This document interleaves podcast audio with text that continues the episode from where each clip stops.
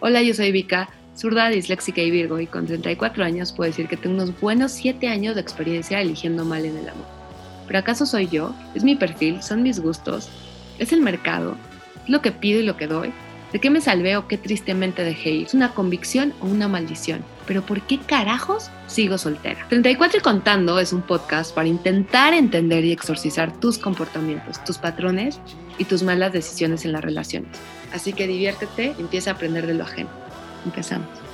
Pues bien, mi tercer episodio tiene que hablarse de todas tenemos esa persona que nos rompió el corazón, ¿no?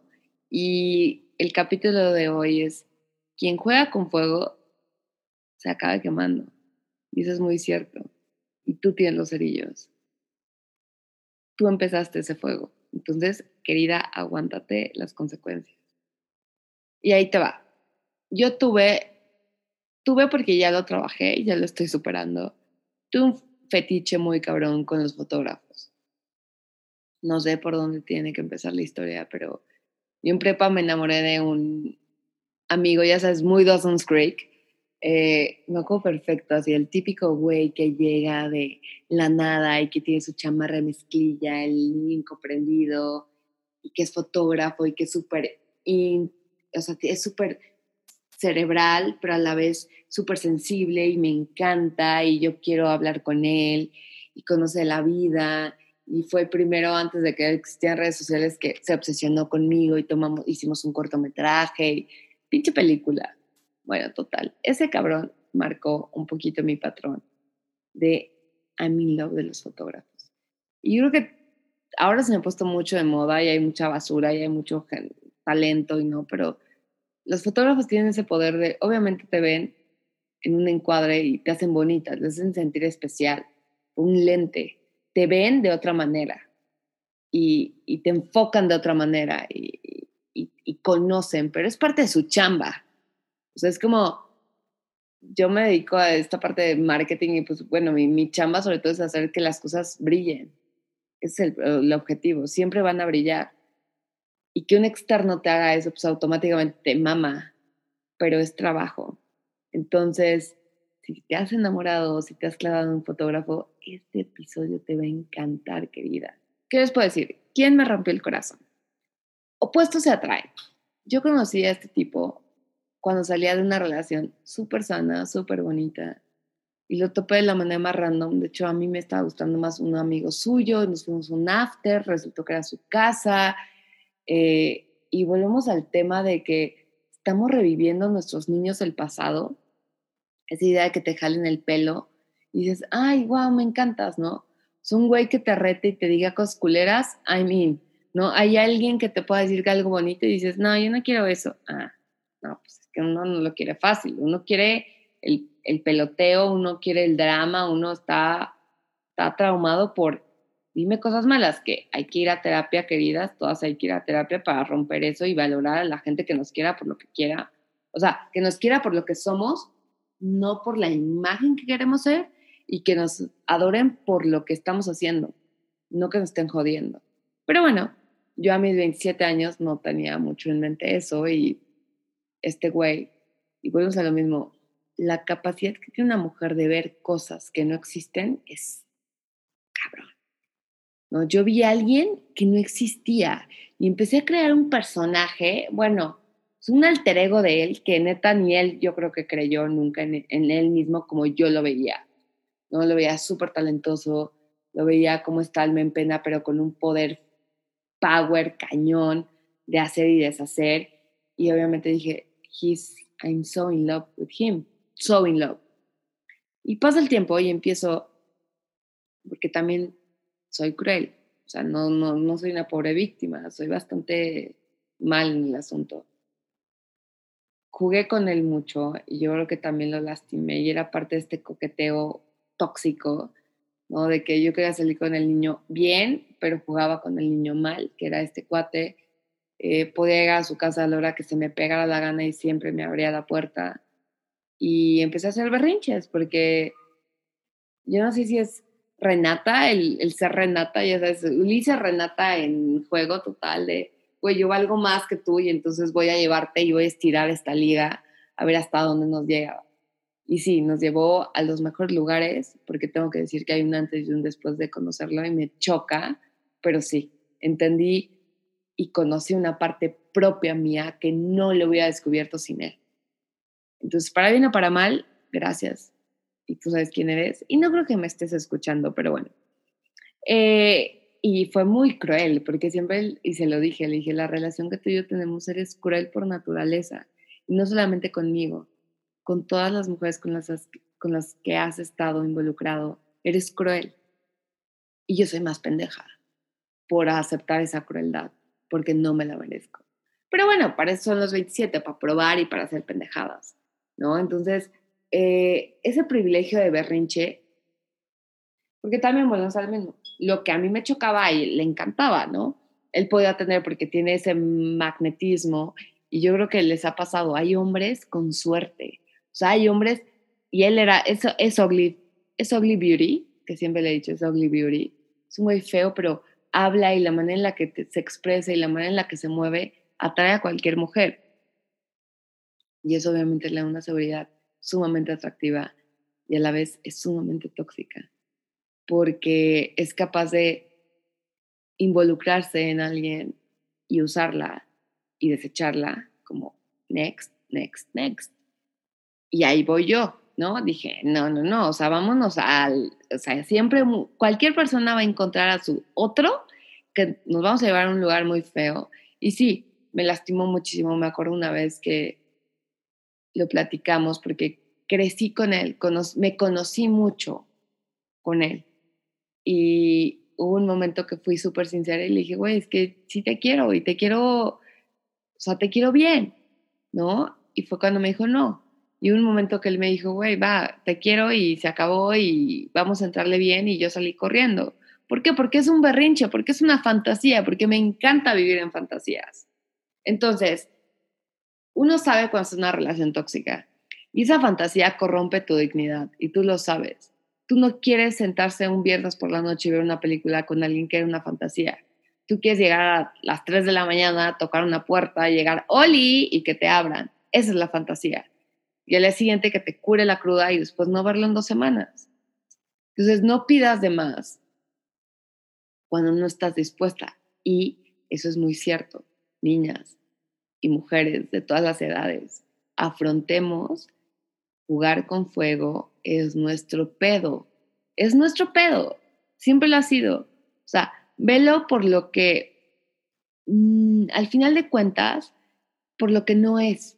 O sea, la fantasía, nuestra imaginación es poderosísima, pero nunca va a cumplir las expectativas. Y ellos son más honestos en ese sentido, porque ellos saben que son, son un 8, son un 7. Tú los ves como un 10 automáticamente tú crees todo lo que pueden ser y llegar a ser. Ellos no les interesa. Un amigo me decía, es que, güey, los hombres somos muy simples. Somos una cajita y te pongo una cajita y está.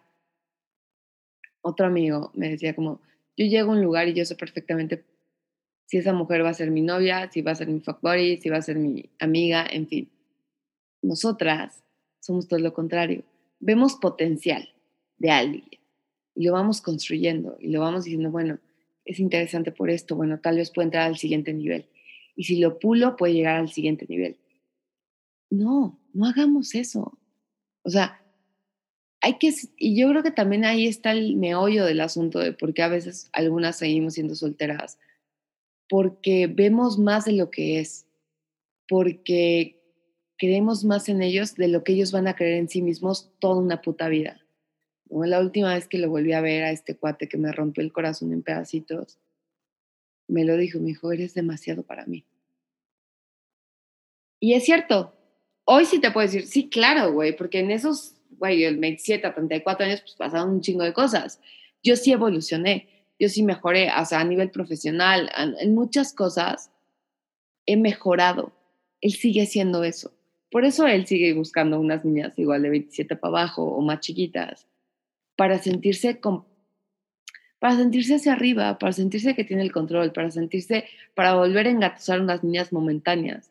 El tema es que se encontró una freak como yo, que hubo un momento que dije, güey, yo sí quiero crecer contigo.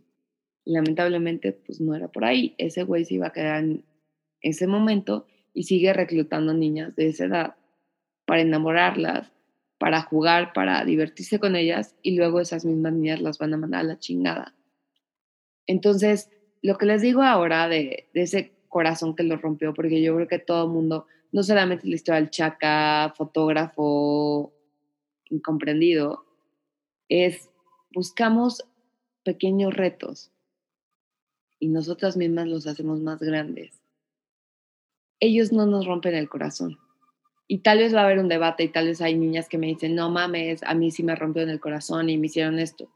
Tú las dejaste, tú siempre dejas abierta la puerta.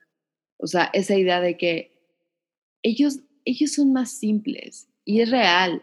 Y ojalá que se atrevan a hacer la entrevista y la confrontación. Pero ellos no piensan tanto las cosas.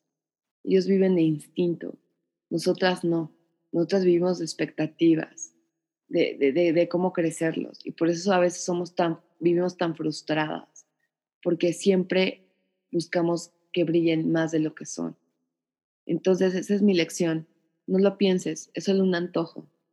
Eh, disfrútalo y ojo, no le creas un ambiente que no es. Él es así. No tienes una chamba por cambiarlo, güey. La gente no cambia. Pero sobre todo, tu enamoramiento, o sea, tienes que aprender a definir entre lo que, quién es esa persona y quién te gustaría que fuera.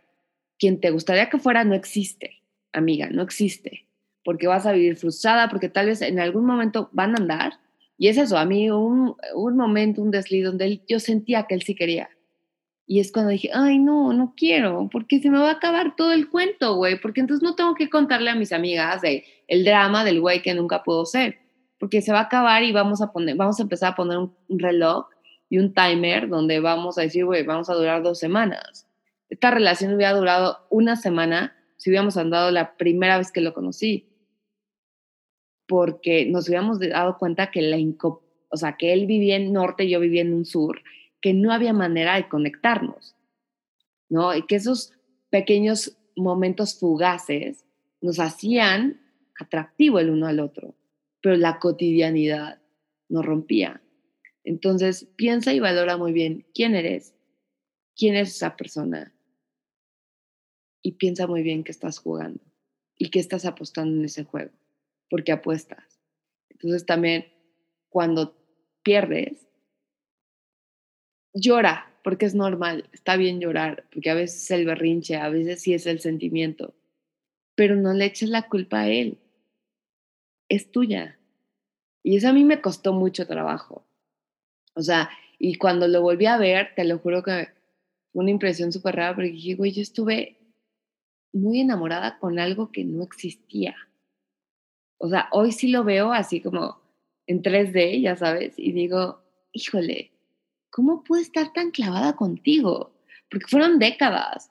O sea, bueno, no décadas, pero sí, sí varios años de ya no lo voy a volver a ver, ya no quiero verlo. Y aparecía. Y también a veces el, el universo es muy cabrón porque te lo ponía. Y una discusión y, y me lastimó mucho, pero porque yo me dejé. Entonces, no le echemos la culpa al otro. Uno es, uno se meta a la boca del lobo. O sea, Caperucita siempre tiene la razón y a mí Caperucita es uno de mis cuentos favoritos porque ella sabía perfectamente que no era la abuela desde que entró. Se hizo pendeja. Quería conocer quién carajos había se había comido a la abuela. Y es lo mismo. Esa caperucita que somos nosotros cuando entramos en una relación tóxica, no le eches la culpa a tú, al otro. Échate la culpa a ti, güey todo mundo tenemos esa parte oscura y perversa. Y cuando encuentras a alguien que son compatibles de ese lado, bienvenida a un mundo tóxico. Pero no son ellos, eres tú. Entonces, bueno, espero que les haya gustado, espero que se hayan sentido identificadas, escríbanme si están en desacuerdo, me encantaría escucharles cuál ha sido su perfil de esa relación tóxica, porque también algo bonito es cuando despiertas y te das cuenta que, güey, vales más, que no mereces esto, es, un, es algo increíble porque te conociste, te conociste en el peor instinto, en el peor cajón, en el peor escenario. Y entonces puedes renacer. Entonces puedes entender que eso ya no va a funcionar. Pues listo. Este fue el tercer episodio. Espero que les haya gustado.